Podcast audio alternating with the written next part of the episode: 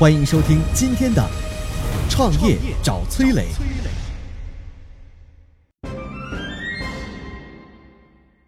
骗八百万情侣，恶意赖账十五亿，情侣秀恩爱产品爱情银行是如何挤掉微信、坐拥八百万用户的？它又是怎么走向覆灭的？有请崔磊。最近呢，有一款叫做“爱情银行”的情侣社交产品被监管部门强制要求关停下架，全面整顿。这个事儿您听说过了没有？这款应用呢，可能是2018年社交领域当中的一匹黑马啊。去年九月份，它登上了苹果应用商店的免费排行榜第一位，排名甚至比什么微信啊、QQ 啊、探探啊这些社交行业的老大哥都要高。它为什么能够这么快的占领市场？我们来简单说一下它的套路啊。第一，爱情银行这个产品最主要的套路就是现金奖励，和趣头条的金币奖励很类似。怎么做的呢？就是情侣可以在手机上下一个爱情银行，然后在里边签到三百六十五天，就给你一千块钱的现金。就用这么一招啊，爱情银行迅速就获取了最早的一批用户。这就是它的核心，送钱。听上去这哪是什么爱情银行啊？分明是爱情福利社。你恋爱，他送钱发福利啊。第二呢，是借助当下最热的抖音短视频的热潮了，靠优质的短视频，然后去低成本的获取用户。爱情银行曾经用一个周末新增七十万用户，单个用户的成本是多少？七分钱，便不便宜？要知道现在很多新的产品获取单个用户的成本甚至超过了一百块，有些是三百块、五百块，七分钱一个用户简直就跟白捡一样。他们有一条短视频，您知道播放量是多少吗？超过一千七百万。看到抖音短视频的价值之后，他们还做了个活动，是什么呢？就是每天拿出一万块钱的奖金，鼓励用户把自己玩爱情银行的短视频上传到抖音，然后又获取了很大的流量增长。不过呢，爱情银行虽然靠着现金奖励和流量快速的崛起，但这也是它走向覆灭的根源。你想想啊，今年年初的时候，爱情银行的日活用户一百五十万，如果这些用户都完成了打卡签到的任务，是不是意味着平台要拿出十五亿来分给用户啊？十五亿可不是个小数字啊！等到他快兑现承诺的时候，拿不出钱来怎么办呢？耍赖呗，是吧？巴菲特老爷子就说过啊，赢得好的声誉需要二十年，而毁掉它五分钟就够了。爱情银行这不是找死吗？这个爱情银行快速崛起，抓住了用户占便宜的心理，通过送钱、奖励啊等等等等的方式快速获取用户，尤其是借助抖音短视频，非常低成本、非常高效率的获取了大量的互联网用户。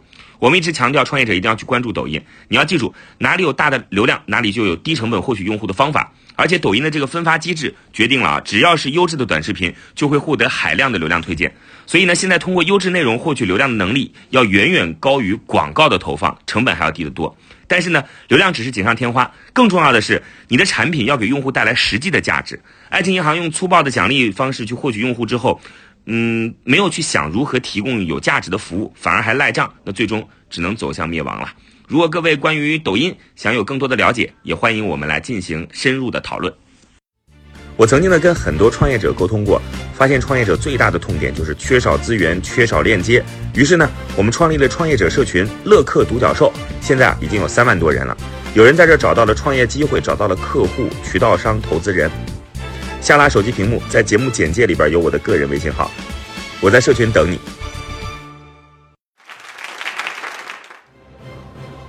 有请奥斯卡。我是天使投资人奥斯卡。要知道，出来混都是要还的。你知道爱情银行还不起十五亿的奖金后怎么赖账吗？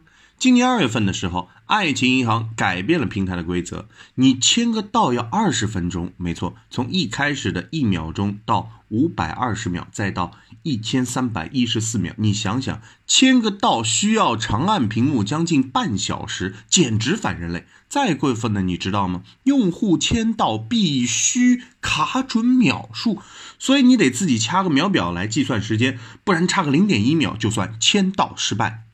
你别说，还真有人掐着秒表算准了，结果呢，各种延时卡顿，你还是签到失败，是不是绝望了？很明显，这是变着法儿让你拿不到这个钱。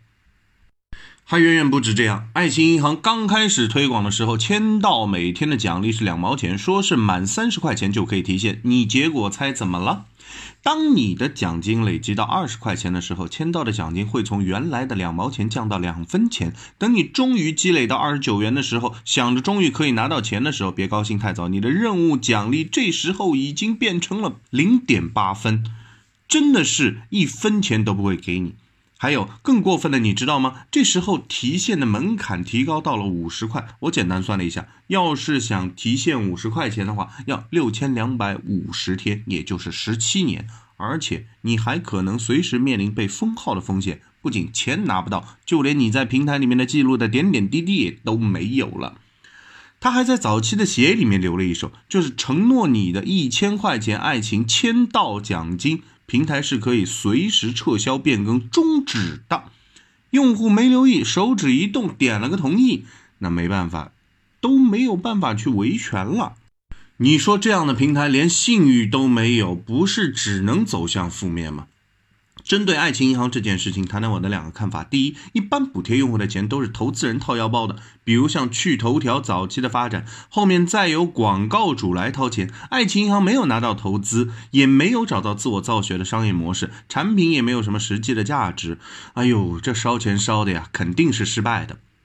二，我觉得情侣社交本身可能是个伪命题。情侣分享照片、谈情说爱，没必要使用单独的情侣社交软件啊，不然默默他们也不会面临约完就走的情况。对于情侣这群人啊，真正的机会是帮助单身人群来脱单，变成情侣。当情侣关系达成以后，这种应用就没有什么价值了。